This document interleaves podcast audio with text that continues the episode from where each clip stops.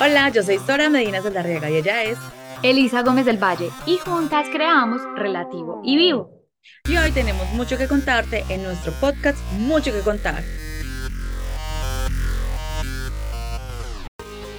Hola, hola, bienvenidos a nuestro nuevo podcast de Mucho que contar.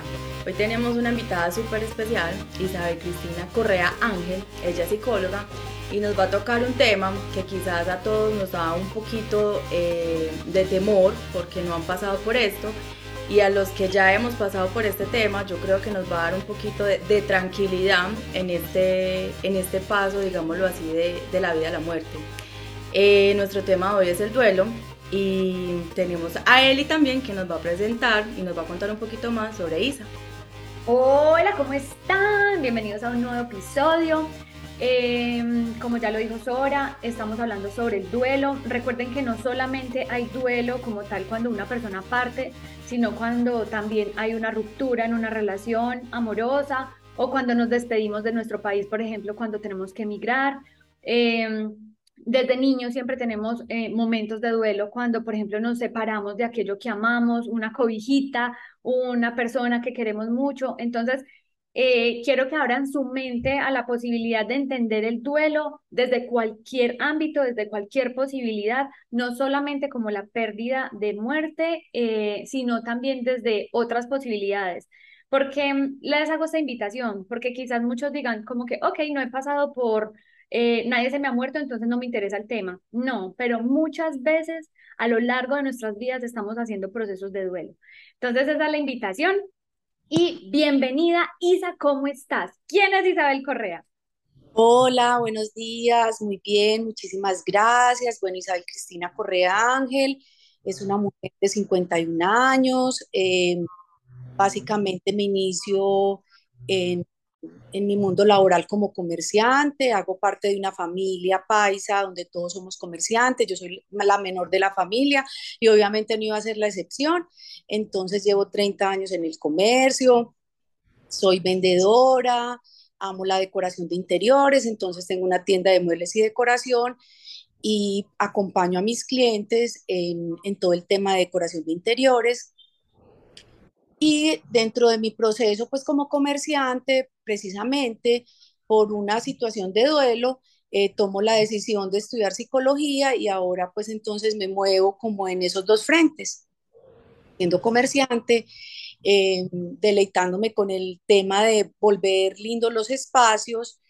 eh, de mis clientes y también haciendo psicología clínica con una empresa, pues que atiendo los, los pacientes de, de esa empresa y, y, ha sido una experiencia muy enriquecedora.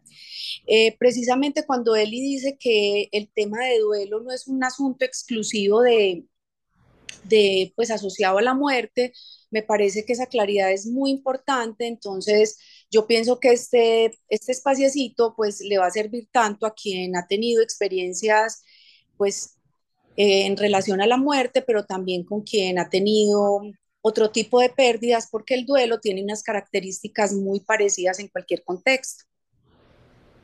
Bueno, se me olvidaba contarles que soy mamá de una hija muy bella, eh, que ya tiene 22 años, una chica eh, muy interesante, muy querida.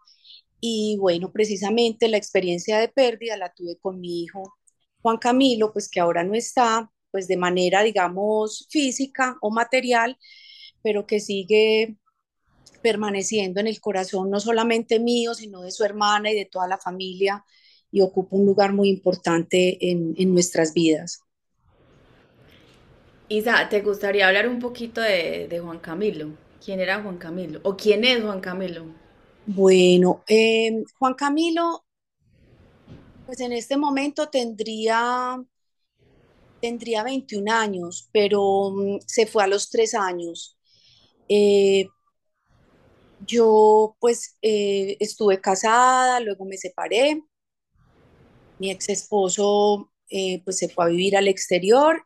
Cuando ya tuvo la posibilidad de volver a Colombia y ver a sus hijos, pues vino, los disfrutó, paseó, pasó rico con ellos y un día antes de regresarse a Estados Unidos, eh, se lanza al metro con Juan Camilo y con Carolina.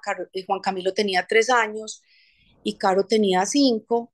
Juan Camilo muere, Caro queda, digamos, pues eh, con unas condiciones de salud pues fuertes y bueno, y ahí me cambia la vida, digamos, de una manera radical porque era un asunto con el que yo pues ni siquiera se me había llegado a pasar por la mente, soy la menor de una familia que me ha contemplado todo el tiempo y la vida me sorprende con una situación que era, digamos, absurda, inconcebible, o sea, un asunto que, que, que en ese momento no, no podía entender desde ningún punto de vista.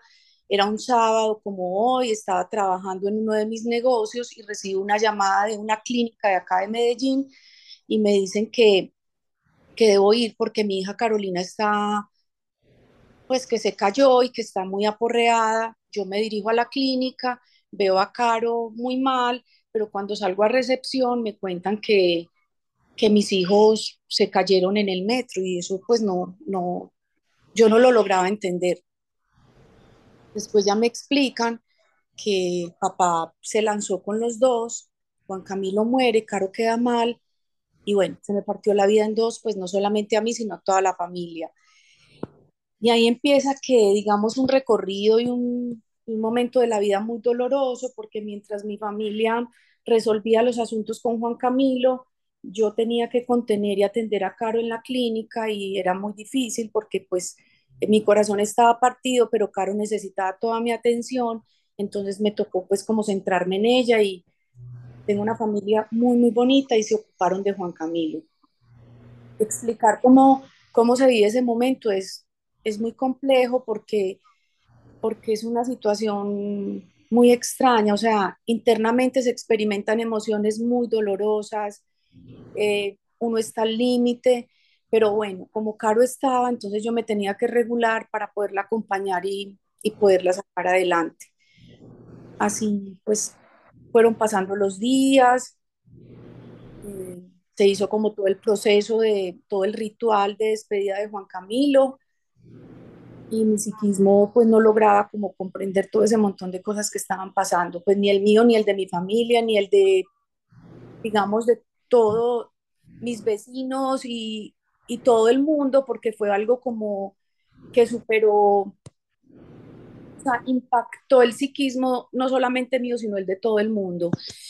Y bueno, pasaron esos rituales y ya me centré muchísimo en Caro y en, en acompañarla, porque pues la verdad fue un, una situación muy fuerte y pues mucho más para una niña que tenía cinco años. Y, y ella no lograba pues como entender qué era lo que estaba pasando. Afortunadamente conté con muchísimas ayudas. Eh, eso fue una noticia que, permeó las noticias, pues generó como, como muchas sensaciones y muchas emociones, pero, pero en general estuve muy acompañada y, y muchas personas muy sensibles frente a esa situación eh, me ofrecieron ayuda, me, pues no sé, todo el tiempo recibía mensajes de, de ayuda y bueno, eh, también me acompañaron ciertas personas que tenían experiencia en duelo porque yo realmente no había tenido ninguna experiencia en duelo y así me fui, me fui yendo como por un caminito y fui encontrando saliditas, pero pues eh, siempre estas salidas estuvieron digamos, acompañadas de mucho dolor, de mucho sufrimiento interno. Y era un asunto conmigo misma, pero también era un asunto de entender que, que si Caro había quedado pues suficiente con lo que le había tocado vivir como para que eh, tuviera una, una mamá que no la pudiera acompañar de manera adecuada y que perdiera disponibilidad con ella por, por solo atender sus asuntos internos dolorosos. Entonces yo traté de moverme como en esos dos frentes y pienso que con Caro pues me fue bien y poco a poco yo fui haciéndome cargo de mis de mis miedos, de mis dolores, de mis emociones y bueno, muy bien rodeada porque siempre tuve mucho que me ayudara. Eh, también eh, pertenecí, o digamos que pertenezco a una fundación muy bonita de Medellín que se llama Fundación Lazos, entonces este es un grupo de apoyo que acompaña a padres y madres que hemos perdido hijos. Entonces fue un, un, espacio muy, muy seguro, muy amoroso, que me ayudó como a ir entendiendo poco a poco esta situación y, también entendiendo que no era un asunto pues exclusivo de Isabel Cristina Correa, sino que muchos otros papás también estaban viviendo esa situación y entre todos pues nos apoyamos y salimos adelante.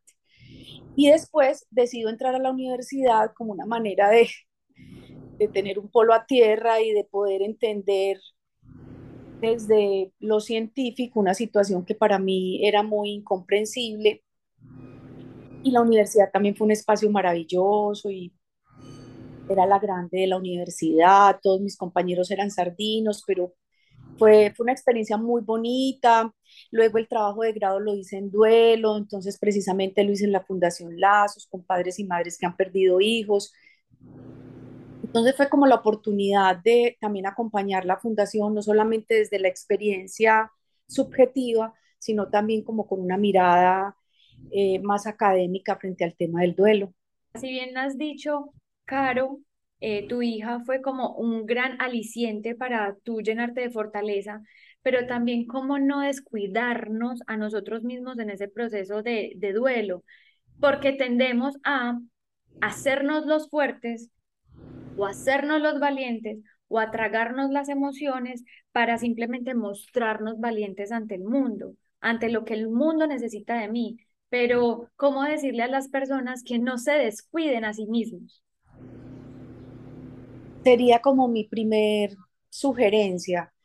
Eh, un proceso de, duelo se resuelve viéndosela, viéndoselas con las emociones internas, viéndoselas con, con todo lo que un duelo trae. Como es un proceso tan doloroso, el psiquismo eh, busca salidas como para que para niegues, reprimas, todo ese montón de emociones que, que superan pues como nuestras capacidades de afrontarlo. Entonces yo pensaría que lo mejor es, es afrontar el duelo, o sea, es entender que estamos en un momento de la vida que es un proceso, o sea, no es un momento definitivo, sino que es un proceso donde, digamos, lo que se experimenta no es agradable porque son emociones muy fuertes, es vérsela con la rabia, es vérsela con la tristeza, es vérsela con emociones muy, muy duras. Entonces, lo primero es es dejar que, digamos, que esa herida sangre, o sea, que es vérsela con la, con la herida, es vérsela con momentos de dolor, de tristeza, de agobio y como más lo queramos nombrar, o sea, sería infinito la manera en que pudiéramos nombrar como todo ese montón de emociones que uno experimenta. Pero yo soy de las que creo que hay que vérselas con eso, o sea, porque el camino más fácil sería reprimir, evadir, negar, eh, buscar sublimar esa angustia a través de otras alternativas que finalmente no van a ser tan funcionales. Entonces yo pienso que es vérselas con eso, es, es hablar del tema, es evaluar cuál es esa red de apoyo que tengo y, y dejarme acompañar, dejarme, dejarme contener, es poder eh, hablar de mis emociones, es poder contarle a, a mi hija estoy triste o decirle a mi hermana hoy amanecí muy incómoda, estoy sintiendo esto, o es decirle hoy amanecí mucho mejor y al otro día decir me regresioné, me devolví eh, porque ocurrió esto y me actualizó este momento. Entonces, lo primero en procesos de duelo, en cualquier contexto, es vérselas con el proceso, es vérselas con las emociones, es ponerlas sobre la mesa y decirles, bueno, tristeza, estás en mi vida por esto, esto y esto o tengo rabia por esto y esto y esto, tengo rabia porque nunca me imaginé que una situación de estas iba a ocurrir, tengo rabia porque mi hijo no está, tengo rabia porque lo tengo que aprender a querer de una manera distinta y no como me enseñaron que lo tenía que querer, aquí abrazándolo y teniéndolo y acompañándolo. Entonces, lo primero es, vérsela, es vérselas con las emociones y entender que es un, es un proceso con picos donde uno hay veces amanece mucho mejor y donde hay días muy complicados donde uno se devuelve, donde eh, también por los rituales y todo esto, pues se actualizan nuevos dolores y nuevas situaciones. Entonces es, es afrontarlo, o sea, es vivirlo. No hay, considero que no hay otra manera diferente de, de vivir el duelo, sino es como cogiéndolo y, y, y verse cara a cara con él. Isa, yo te hago, yo te hago una pregunta. En, en estos momentos, pues yo tengo varios conocidos que están pasando pues como por ese proceso del, del, duelo de la pérdida de un hijo. Y la pregunta que siempre me hacen ellos, pues que es muy, muy, muy tesa responderla, no sé si tú les puedes ayudar, es ¿por qué le hacen el reclamo a Dios? ¿Por qué se fue mi hijo primero si me tenía que ir yo primero? Es que estos procesos precisamente nos invitan a, romper paradigmas, a resignificar un montón de aprendizajes que teníamos. Entonces a uno le enseñan que cuando uno es mamá, pues la lógica de la vida es que uno se muere antes que los hijos.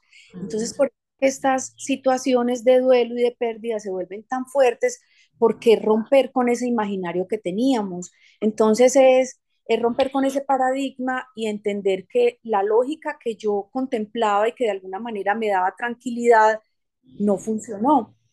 Entonces, romper con esa lógica también implica romper con un montón de situaciones e implica un, malestar emocional muy grande. Entonces es precisamente uno de los aprendizajes que uno tiene cuando está en duelo, entender que, que aunque uno piensa que es así, realmente no lo es.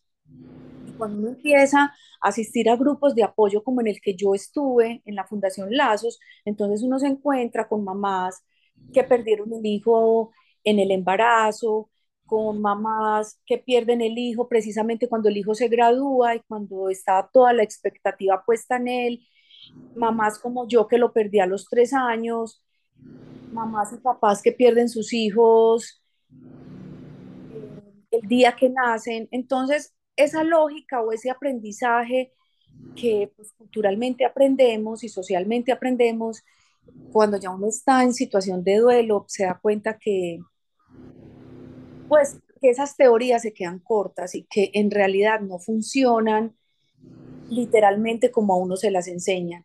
Y precisamente por eso es que es tan doloroso, porque romper con esa lógica. ¿Cómo hago para acostumbrarme a vivir físicamente sin, sin esa personita que se me fue? Porque era la costumbre ya ahorita, por ejemplo, de estar todo el día hablando por celular, de dónde estás, tal cosa.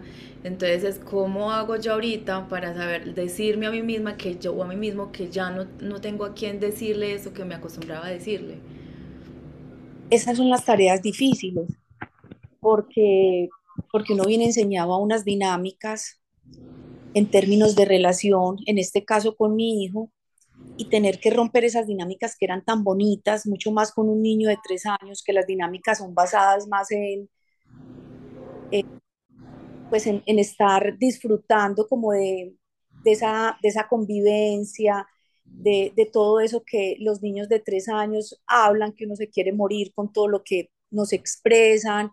Entonces, precisamente ahí está la tarea dura, tener que entender que, que ya es un más desde el corazón, es un asunto más desde la espiritualidad y no desde la presencia física. Entonces, entender que ya mm, no está mi hijo y que ya no, lo, no le puedo coger esos cachetes y comérmelo a besos, que no puedo hacer una siesta con él, que no lo puedo llevar a la guardería, que no lo puedo ver jugando, que no lo puedo ver disfrutando de la Navidad, porque en el caso particular de Juan, de Juan Camilo, él se moría por la Navidad y había que armársela desde octubre todas esas cosas pegan muy duro y actualizan mucho el duelo. Por ejemplo, las navidades para mí, sobre todo las, las primeras navidades, fueron muy complejas porque me actualizaban mucho todos esos momentos que, que compartí con Juan Camilo y que él se moría por la Navidad. Entonces, todas esas cosas afectan, aporrean, duelen, pero precisamente cuando uno se expone a esos momentos y cuando uno va entendiendo que, que es que realmente no está, que es que realmente no es que vaya a llegar de la, de la guardería y la buceta ya va a pitar, sino que uno sabe que no va a llegar. Vérselas con ese dolor, es, ese es precisamente el dolor el que nos enseña que, que, poco a poco hay que ir aceptando. O sea, el dolor tiene un sentido muy grande como en los procesos de duelo, porque es el que nos va indicando y nos va dando cuenta de que esta relación, esta dinámica que yo tenía con mi hijo se tiene que transformar a un plano más espiritual. Y ahí fue donde yo decidí, porque uno cuando, cuando tiene una experiencia de duelo, pues uno también tiene la libertad de, de poner esos seres especiales que uno ama con su vida y que han sido muy significativos en el lugar que uno quiere. Entonces yo siempre ubiqué a Juan Camilo como en un lugar y sigue ubicado en un lugar muy agradable, donde él está muy bien y donde, donde yo sé que, pues, que no le duele nada, que, que trascendió a un lugar muy, muy especial. Y, y eso pues me ha dado tranquilidad. Pero para llegar al momento en el que yo estoy, pues no es así de simple, han pasado muchos años, me ha tocado vivir muchas situaciones, me ha tocado transitar por, por momentos de mucho dolor, de mucha incertidumbre, de muchas preguntas sin respuesta, pero afortunadamente pues ahora digamos estoy mucho más tranquila frente a ese proceso, logré resignificar esa pérdida, logré encontrarle un sentido y ahora pues Caro, mi hija que está de 22 años, también se está ocupando de su pérdida porque claro, los niños cuando tienen experiencias de pérdida en esas edades, pues su personalidad todavía es incipiente y no pueden hacerse cargo de sus asuntos. La idea es, entonces es acompañarlos, contenerlos, aprovechar mucho todo ese tema lúdico con ellos, estar siempre muy pendientes y ofrecerles pues lugares seguros y mucha disponibilidad para cuando ellos crezcan y su personalidad les alcance, ellos se ocupen de su proceso de duelo como lo está haciendo Caro en estos momentos. Isa, te hago otra pregunta ahorita que tocabas el tema de la espiritualidad. ¿Cómo? Porque a algunos les da miedo sentir esa rabia con Dios y es muy normal, tengo entendido que ese proceso del duelo es normal pelear con Dios. ¿Y cómo hacen para dejar ese miedo y decir, sí, es que tengo rabia con Él, pero no la puedo sentir, pero es que la tengo que sentir, o sea, me obliga a sentirla? Y después, ¿cómo es esa sana reconciliación con Dios, pues para los que creen en esa fuente superior? Pues que...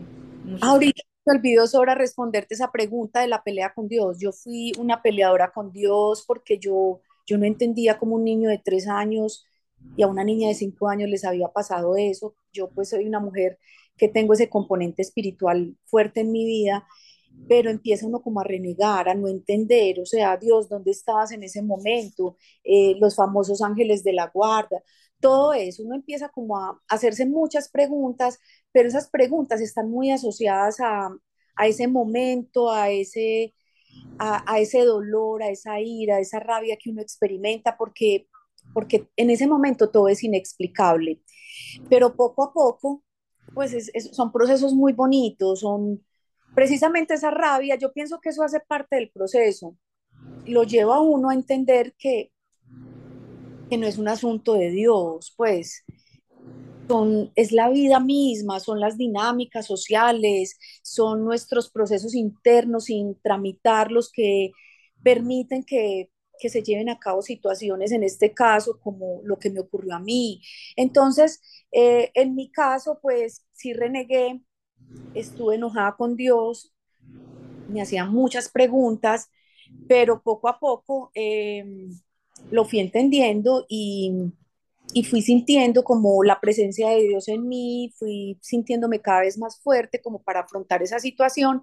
Y precisamente en el trabajo de grado, uno de los criterios que aparecen como, eh, o sea, como estrategias de afrontamiento del duelo, sobre todo en las personas que consideran la, ese tema, ese componente espiritual importante, es un componente súper necesario, pues que ayuda a afrontar y a gestionar el duelo es, es un componente que siempre aparecía como en, en, las historias de vida de, de, los padres y madres que hicieron parte de la muestra de, de mi trabajo de investigación. Pero todos pasaron por ese momento, donde renegaron, donde cuestionaron a Dios, donde pelearon con Él y luego aparece pues como esa parte donde ya se trasciende y donde se tiene una mirada más, o sea, una mirada distinta frente a, a lo ocurrido.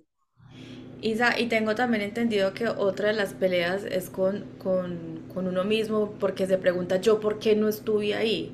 O sea, ¿por qué no hice esto? ¿Por qué no hice lo otro? Son esos porque que vienen como si uno fuera un omnipresente, pues una persona muy, pues un dios como para evitar todos estos sucesos. Sí. Eh, ahí es también cómo, cómo hacen para, o cómo se hace para, para dejar esa, esa pelea del, del por qué no estuve ahí. O esa me muy dura, esa parte es muy dura y dependiendo de los duelos es más fuerte, o sea, hay duelos que requieren una tarea superior en, en eso que estás nombrando. En mi caso lo viví fuerte porque, mira, yo era una mujer separada que cuando pues el papá de los hijos iba a venir, hice toda, pues organicé toda la logística para que esos hijos pudieran disfrutar del papá. Entonces muchas personas me, me decían, ¿y por qué se los entregaste al papá? Yo, pues porque era el papá. Entonces los niños estuvieron de paseo, estuvieron en el eje cafetero, disfrutaron un día antes, eh, pues sucede lo que les acabo de contar. Entonces, hubo muchas veces que yo me pregunté, yo por qué, por qué los entregué, pero después una voz más, más comprensiva y más compasiva internamente me decía, Isa, pues se los entregaste porque era el papá y porque, y porque tú sentías que el papá necesitaba compartir con ellos y ellos con el papá. Pero uno se da súper duro y hay una culpa súper fuerte y sobre todo en los duelos em, de suicidio mm, pegan muy duro porque los papás dicen, yo por qué no hice esto, yo ese día me enojé con él, yo por qué no le hice esto, yo por qué no le di esto, yo por qué le hablé duro. Pero no, realmente son las dinámicas de la vida, pero, pero son asuntos, o sea, que comprometen los duelos. En, en estos casos, sobre todo el de, el de los suicidios, compromete mucho trabajar ese aspecto de, de por qué no estuve ahí, de por qué no manejé las cosas así, de por qué no me fui por este camino, por qué le compré la moto y por qué mejor no ajusté y le compré un carro. Pero si verás que en estas fundaciones en la que yo estuve en Lazos, uno se da cuenta que es difícil controlar todas las variables. Entonces aparece el testimonio de la mamá que odiaba las motos, el hijo quería un medio de transporte y le dice, hijo, no te compro la moto, pero hagamos el ejercicio de comprar mejor el carro y el esfuerzo porque es más seguro y luego ocurre un accidente y pasa algo en ese carro y el hijo se muere, se accidenta y se mata. Pasa el de la moto, pasa el, del niño que está en una fiesta de las flores y hay una bala perdida y le llega a ese hijo. Pasa de una mamá que está mirando en la piscina, ve que su hijo eh, está nadando de una manera diferente, va y resulta que le dio un infarto. O sea, en estas fundaciones, en estos grupos de apoyo, uno aprende, y precisamente por eso son tan productivos, uno aprende que por más que uno quisiera controlar todas las variables, es imposible. Entonces es, es una manera de entender que, pues, que es una tarea que uno no podría nunca alcanzar, pero solamente uno lo entiende en la medida en que, en que empieza a tener como contacto con, con otros padres y otras madres que han vivido la experiencia.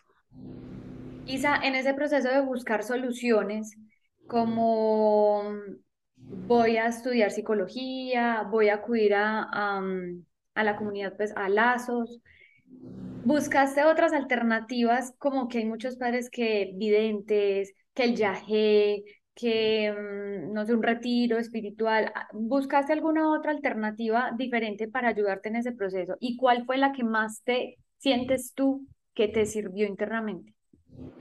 Bueno, eh, cuando les contaba que tuve mucha ayuda de muchas personas, dentro de esas ayudas estuvo ir donde sacerdotes muy espirituales que me acompañaron espiritualmente, me sirvió.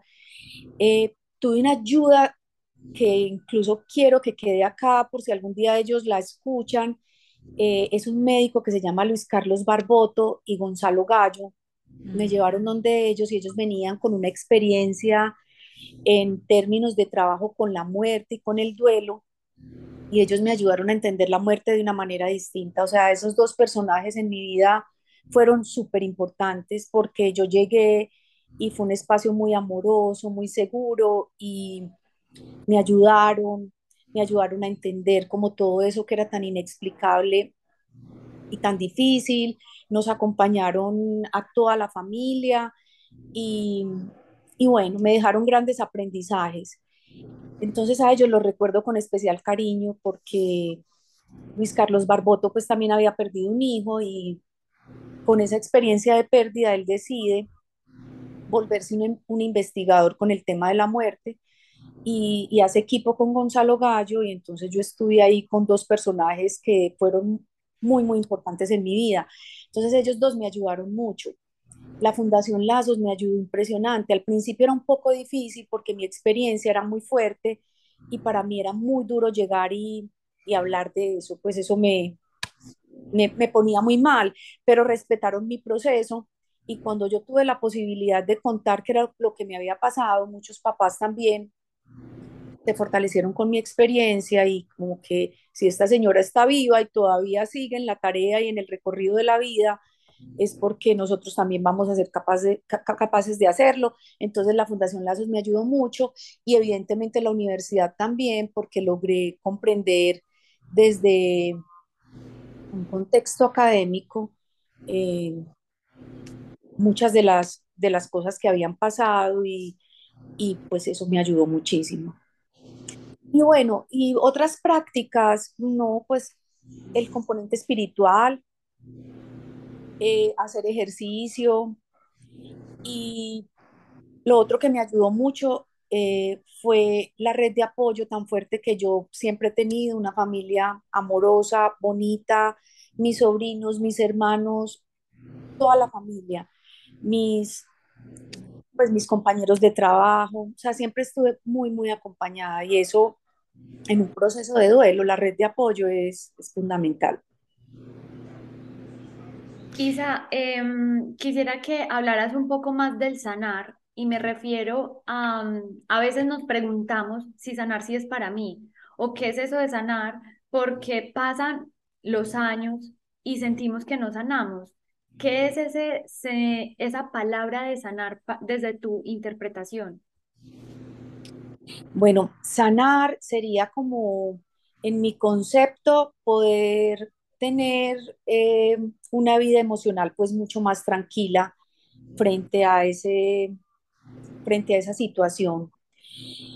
Eh, pero yo pienso que, eso es un ejercicio para siempre, pues como decir que Isabel Cristina Correa ya lo tiene chuleado, perfecto, y que ya no tienen nada más que trabajar en ese tema de, la muerte de su hijo y de todo ese entorno que movió e, esa muerte y, todo lo que ocurrió con Caro, pues sería muy pretencioso de, decirlo. Pues además, mi experiencia me ha mostrado que el día a día nos va poniendo tareitas nuevas. Entonces, yo pienso que, que para hablar de sanar es hablar de un proceso y de, y de muchos ejercicios personales y de muchos trabajos internos eh, el asunto es que cada momento evolutivo nos va poniendo como tareas diferentes y nos va actualizando momentos. Entonces, cada vez que se nos actualiza una situación, casi que es el síntoma o el indicador de que hay todavía cositas pendientes por trabajar. Pero yo pensaría que más que sanar de manera literal es, es un proceso de vida y, es un proceso pues que lo acompaña a uno pues yo ya llevo muchísimo tiempo en este tema y no puedo decir que un solo día yo me he desmontado como de, esa experiencia vital que tuve. Es un ejercicio diario de, crecimiento, de, evaluar eh, como mis síntomas, eh, este malestar que tengo, que me está indicando, qué debo hacer.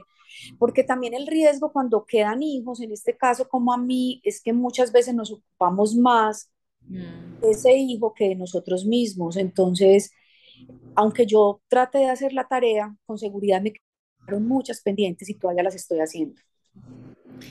Isa, yo te hago otra pregunta y hablando pues como de esa parte de la sanación, es porque si bien tenías varios procesos al tiempo, era tu hija Caro apoyándola emocionalmente y psicológicamente, era el tema del duelo, ahora el tema también del perdón porque era eso, de una u otra forma te, alguien me arrebató, me arrebató a mi hijo. ¿Cómo fue ese proceso también? Porque es que se te juntó todo.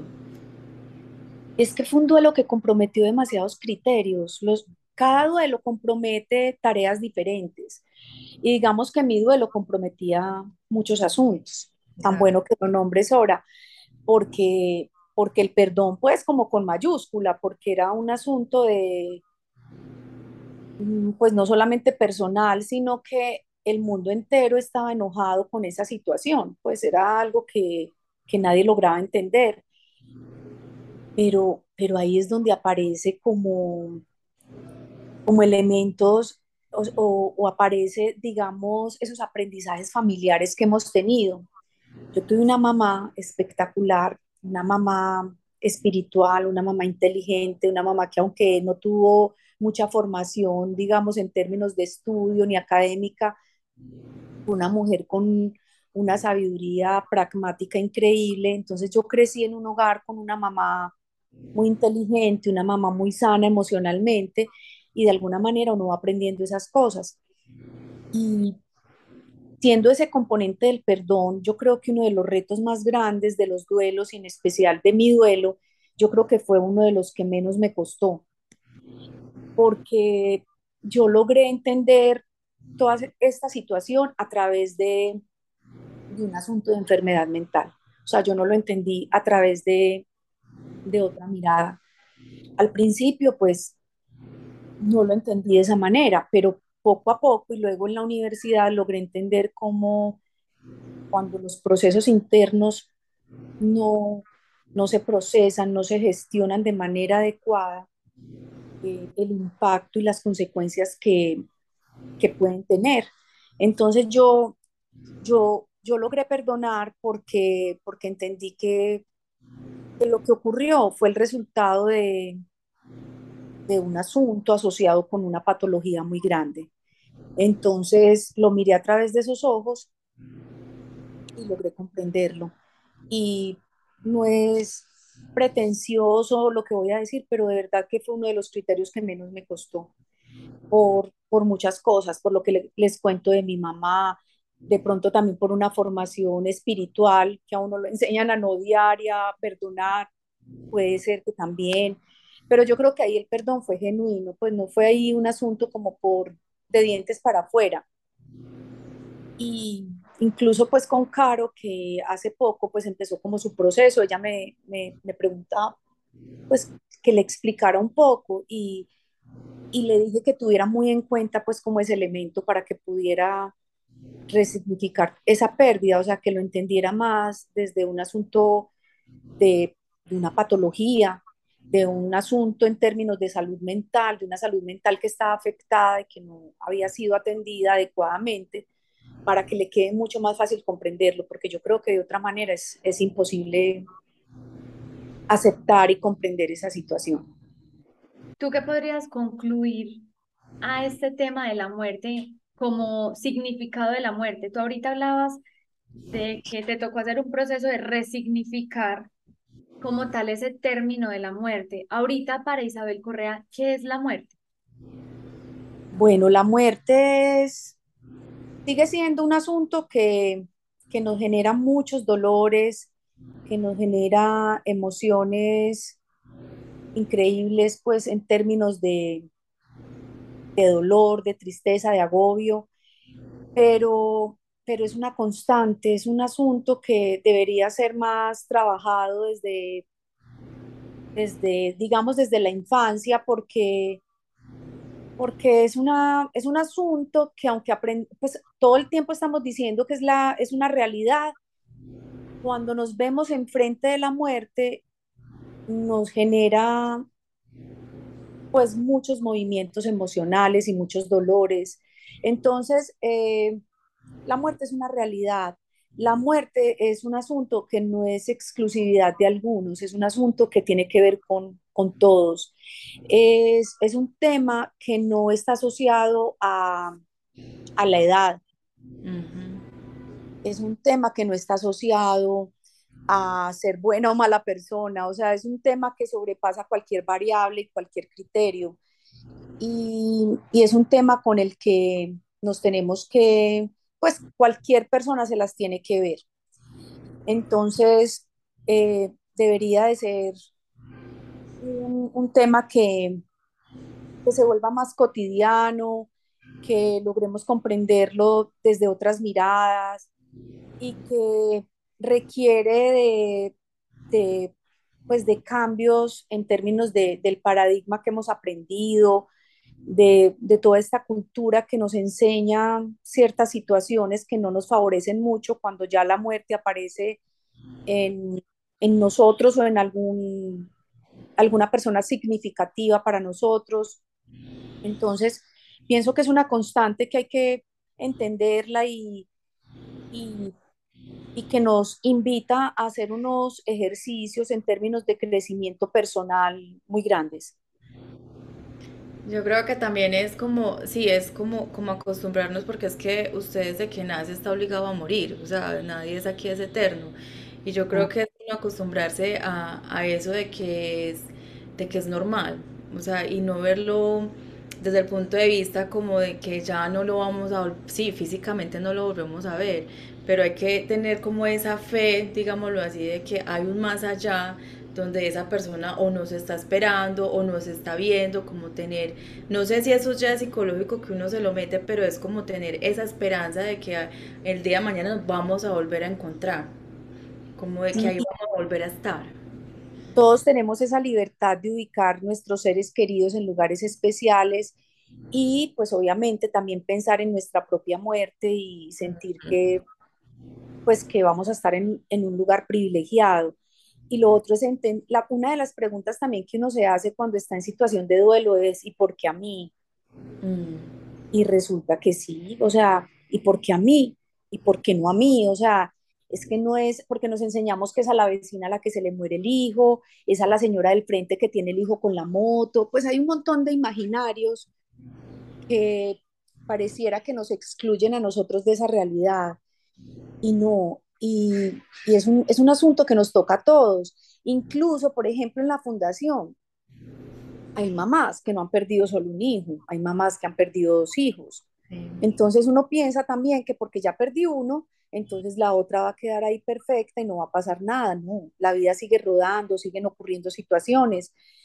Incluso ahora con todo el tiempo, eh, con todo este, con toda esta pandemia que vivimos, en mi experiencia clínica, acompañé muchos pacientes por ejemplo, acompañé un paciente que perdió la mamá, perdió el papá y perdió la hermana. Entonces, casi que una familia que estaba conformada por, por él, la hermana, papá y mamá, que, quedó él solo. Entonces, o sea, la muerte no tiene como, como definiciones claras ni asuntos concretos. No se pueden controlar las variables. Eh, aparecen cosas que superan nuestro psiquismo, pero precisamente por eso, porque porque cuando uno trata de controlar una situación, hay otra que se sale de control. Entonces, es un tema que, que sí o sí tenemos que tener una relación directa con él.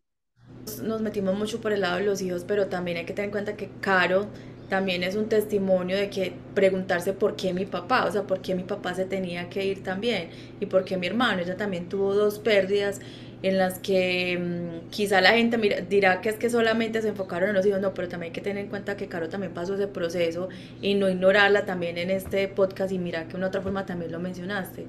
Para Caro también haber sido muy, muy duro hoy preguntarse por qué mi papá y por qué mi hermanito. Exacto, entonces el duelo de Caro con seguridad compromete asuntos diferentes y tareas diferentes a las que a mí me ha tocado como resolver. Entonces, un asunto de todos los días, lo otro es que eh, pues ahí vamos en el proceso, eh, al principio uno piensa que ya la vida no va a tener sentido y poco a poco se va recuperando como el proyecto de vida. Y bueno, quiero terminar como diciendo eso, que aunque es un proceso muy difícil, cada vez se van resolviendo asuntos y, y se va teniendo mucha más tranquilidad emocional y va uno incorporándose de nuevo al mundo y, y empiezan a tener proyectos y a tener deseos y a seguir viviendo y, y bueno, y acá estamos viviendo y, y aprendiendo cada día más. Y tampoco sentirse culpables por seguir viviendo, porque hay personas también que en medio del duelo para, se sienten mal si, si hacen un viaje después de la muerte de un hijo, del esposo, del papá o la mamá, sienten que eso es como, no, es que los estoy respetando, pero también tener en cuenta que ellos ya pasaron de plano, pero aquí están ellos para seguir eh, sus, sus vidas, digámoslo así, que eso tampoco es malo. Esa es una situación súper común en los duelos, incluso hasta reírse. Uno se, uno se ríe por algo y uno se siente culpable, pero yo cómo me estoy riendo si mi hijo está muerto. O sea, es una culpa impresionante. Los papás en términos de relaciones, el paseo y no, la vida continúa. O sea, precisamente la muerte nos enseña que si mi hijo Juan Camilo se fue, entonces debo aprovechar a mi hija Carolina, porque pasa que nos centramos en ese objeto de amor perdido, en este caso Juan Camilo, y casi que uno pierde disponibilidad con los otros hijos.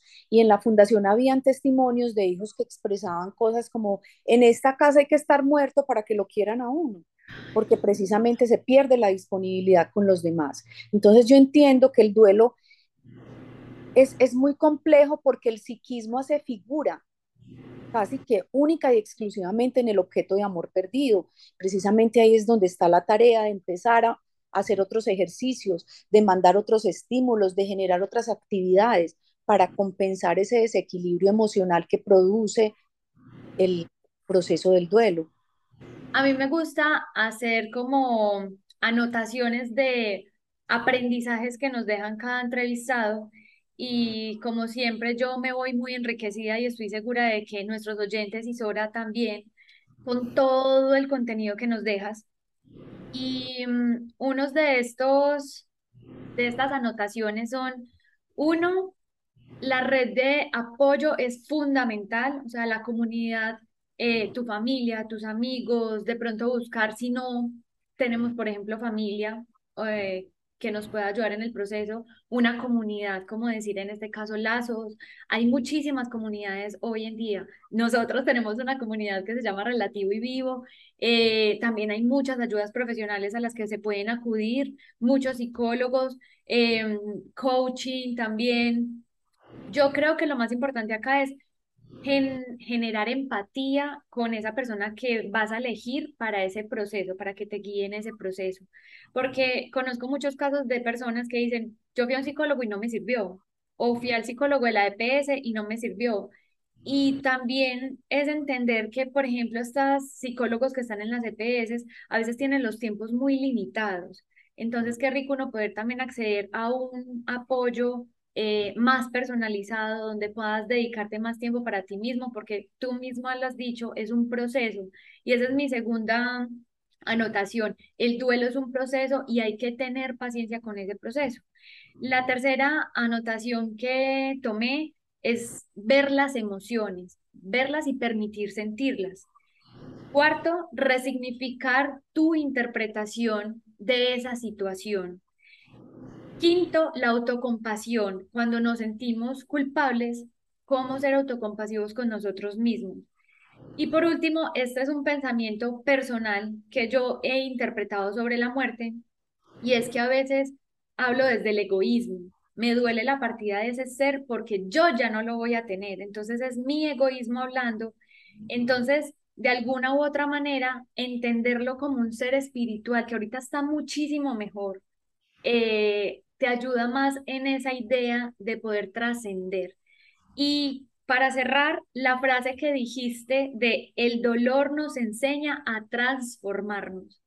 De verdad, Isa, muchas gracias por esta entrevista que nos dejó muchísimas enseñanzas. Se, se siente el ambiente lleno de amor. Esperamos que este episodio le pueda llegar a muchas personas que lo están necesitando, que toque sus corazones, que se identifiquen con tu historia, porque es una historia apasionante que lo inspira a uno, que uno dice, qué referente, y siempre te lo he dicho, qué referente de valentía eres tú. De verdad que muchas gracias por todas tus enseñanzas. Elisora, muchas gracias por por llamarme, por contactarme, por, por creer que mi experiencia le puede ayudar a otros. Eso me parece muy, muy, muy, pues muy importante. Yo les mando un abrazo muy grande y que este podcast entonces sea muy útil para todos sus, sus seguidores. Esto es todo por hoy. Muchas gracias por escucharnos. Dentro de ocho días tendremos otro tema, otro episodio Recuerden seguirnos en nuestras redes sociales, arroba mucho que contar y en nuestra comunidad, arroba relativo y vivo. Somos Sora y Eli. Gracias por escucharnos. ¡Chao! ¡Chao!